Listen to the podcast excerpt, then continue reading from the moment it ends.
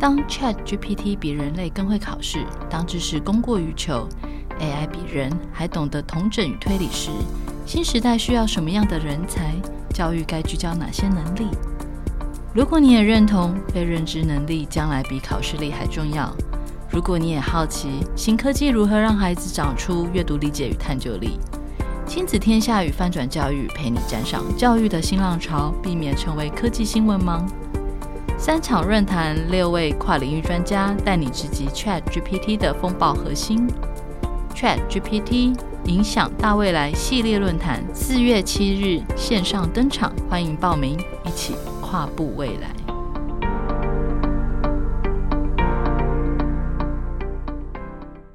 翻转教育 Podcast。周一听教育，掌握最新趋势；周三轻学习，从班级经营到机智教师生活，陪伴老师轻松增能，充实每一天。更多教学经验分享、教案资源及线上研习资讯，欢迎上翻转教育网站搜寻。以下节目精选自亲子天下 Podcast，十分钟带您吸收新书精华。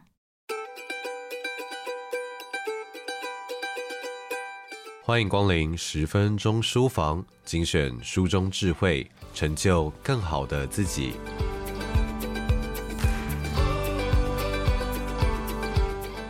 听到数学这两个字，在你心里最先浮现的情绪是什么呢？直到今天，你还是会有着数学考卷怎么都写不完的噩梦吗？如果你自认为是一个患有数学过敏症的病患，那么，有一位曾经获得台南 Super 教师奖的黄光文老师，他想要告诉你，请抛开过往你对数学的刻板印象吧。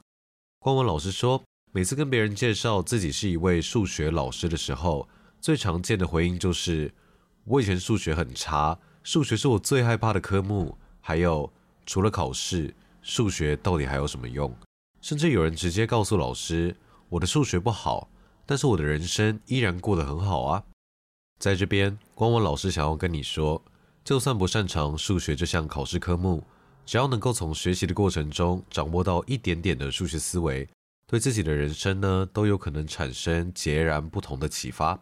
比方说，很多人都认同一分耕耘一分收获，所以今天多一分的努力，应该就会有多一分的回馈。但是绝大多数人面对的现实呢，却是十分耕耘，只有一分收获。不过，如果我们踩动了正向回馈的飞轮哦，按照指数型曲线来进行判断，那么就有可能可以达到一分耕耘十分收获的境界。从生活里呢，可以体会到数学思维，在数学中也可以洞见到人生的课题。再举一个例子，不少人应该有听过。如果我们每天多努力零点零一，也就是每天多付出百分之一的努力，持续了三百六十五天之后呢，就会从原本的一变成了三十七点八倍左右。因为一点零一的三百六十五个次方大约是三十七点七八。但是如果每天我们少努力了零点零一，少努力了一趴，会怎么样呢？那你可能会想，每天才少一趴，应该还好吧？然而数学告诉了我们。每天付出了零点九九的努力，过了三百六十五天之后，零点九九的三百六十五次方结算下来的数字呢，却只有零点零二五五，跟一开始连续三百六十五天每天多一 percent 努力的三十七点七八，两者间的差距啊，简直是天差地远。更甚至是我们将三十七点七八乘以零点零二五五，那我们得出来的结果呢，依然还是小于一的。换句话说。如果现在你选择了松懈下来，那么你未来还是要付出利息的，并不是说今天少一点点，那我明天多努力一点点就可以把中间的差距直接弥补回来。所以，就算你过往有多么的不擅长数学考试，在这里，请你再给数学一次机会。如果能在生活中看见数学的语言，我们的人生呢，其实可以像是开了外挂一样，从生活里体会到数学的思维。在数学中呢，洞见人生的课题。那么接下来要念的文章呢，出自《谁都可能糊弄你，但是数学不会》。今天就让黄光文老师带领你用不同的思维来帮助自己过得更好。黄光文老师他在高中教数学的时候，很喜欢问学生一个问题：我们从国小到高中学了至少十二年的数学。你有没有曾经感到疑惑过？就是为什么要学这么久的数学啊？这个问题被提出了之后呢，当然会有不少的同学抱怨，只要简单的加减乘除就可以过生活了，为什么还要学三角函数、微积分这些我们在日常生活里面根本用不到的数学原理啊？面对这类型的提问呢，光文老师他坦诚说，对，日常生活中不会用到，应该不会。听到这个答案的同学们就更加疑惑了。老师，既然不会用到，那为什么需要学这么久的数学啊？对于这个问题呢，光文老师他都会告诉同学哦，事实上，数学是一个解决问题的大绝招。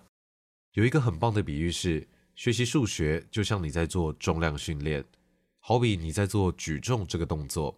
做举重的目的呢，并不是为了哪天可能会被一百多公斤的重物突然压到。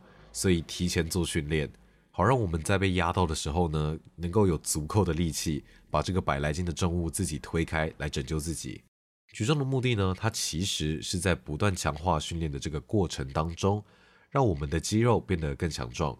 如此一来，在进行其他运动的时候呢，就比较不容易受伤，也可以更轻松地做出想要做的动作。数学也是相同的哦，学习数学呢，是为了要锻炼逻辑思考的能力。让我们可以更轻松地解决其他学科，或者是我们在日常生活当中所遇到的问题。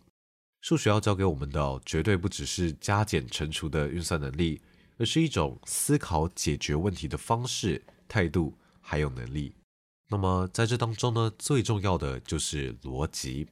光文老师他也常在课堂上分享一个小故事，在现代科学之父伽利略他生活的那个年代，大家会直觉地相信。重量比较重的东西，它掉落的速度会比重量轻的东西掉落的速度更快，也就是所谓的越重掉落的速度就越快。假设你是伽利略，你要去说服大家相信重的东西跟轻的东西，它们掉落的速度其实一样快。那么，除了去操作一个严谨的实验来证明之外，还有其他的方法吗？伽利略他是这样说明的，他说：“我们现在想象两个东西。”一个是重的，一个是轻的，在重的跟轻的这两项物品之间呢，用一条很轻很轻的绳子把它们绑在一起。那么今天当这两项东西它们一起往下坠的时候，如果重的东西啊，它的掉落速度比轻的东西快，那么重的东西呢，它就会把轻的东西往下拉。但是事实上，轻的东西它会拖延重物的掉落时间，所以绑在一起的两个东西呢，它们掉落的速度哦。应该介于原本轻的物品还有重的物品这两者的掉落速度之间。但是再换个角度看哦，如果我们今天只看重量的话，两个绑在一起的东西，它的重量会变得比原本分开的个体更重。无论如何，绑在一起的东西呢，它们掉落的速度呢，都应该比任何单一物件它们掉落的速度还要再更快。可是结果却告诉我们，绑在一起的东西呢，它的掉落速度甚至比不上原先重的个体，它的掉落速度快。这个结果呢，就和前面的想象产生了矛盾。所以呢，我们只有去假设它们掉落的速度一样快，矛盾才会合理的消失。那么这样子的证明方式呢，它不用任何实际的操作，只需要使用抽象的思考证明方式来进行逻辑推理，就可以得出这个解答。数学力就是你的表达力，更是你的超能力。既然说到了表达力，我们也常说数据会说话，但是要如何让这个数据可以说得好、说得漂亮、说得让人印象深刻，就需要活用数学的能力来进行表达。简单来说，即便是最简单的数字，也可以透过表达的方式不同，让同一组数据产生完全不一样的感受。举例来说，如果有一间公司，它的年营业额逐渐的下滑，你要如何在报表中让公司有蒸蒸日上的感觉？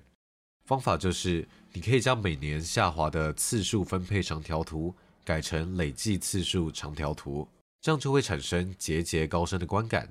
再举个例子，如果你想要跟别人说明台湾的牙医诊所非常的多，你的描述方法是，你知道吗？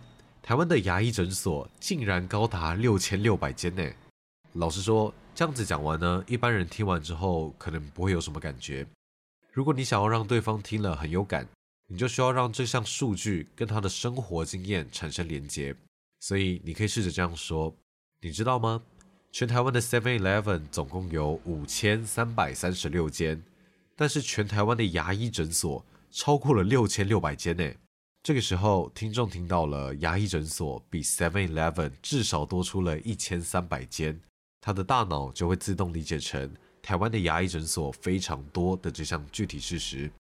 不是数学不好理解，是我们理解不好数学，所以学得艰难，用得茫然。但是数学它却是你解决问题的时候，在思维上不可或缺的辅助，这才是数学需要学这么长一段时间的原因。如果我们只把数学当成一项考试科目，或者是拿分数的工具，就好像我们有一支顶配的智慧型手机，但是我们却只拿这只手机来打电话，这样就会非常的可惜。在那些年我们一起追的女孩这一部电影里面呢，男主角他跟女主角说：“你相不相信，多年以后，当我完全忘记这些三角函数，我的人生依然可以过得很好。”在这里呢。黄光文老师想要告诉你的是，的确，即使没有数学的思维，人生仍然可以过得很好。但是他更相信，如果能够有数学的思维，人生一定会过得更好。以上内容出自黄光文老师的《谁都可能糊弄你，但是数学不会》，由亲子天下出版。想要知道数学还能带给你哪些更多的人生体悟？欢迎点选资讯栏中的亲子天下 Podcast 好书专卖店。把这本书带回家吧。除了今天介绍的好书之外，十分钟书房在过往为大家朗读过的好书，都可以在亲子天下的 Shopping 网站中用优惠的价格来购买哦。欢迎点入浏览，让好书滋养心灵，一起走在更幸福的路上。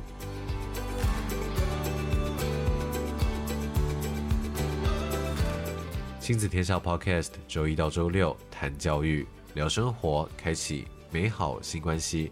欢迎订阅收听 Apple Podcast 和 Spotify，给我们五星赞一下，也欢迎在许愿池留言回馈。我是说书人钟威，我们下次见。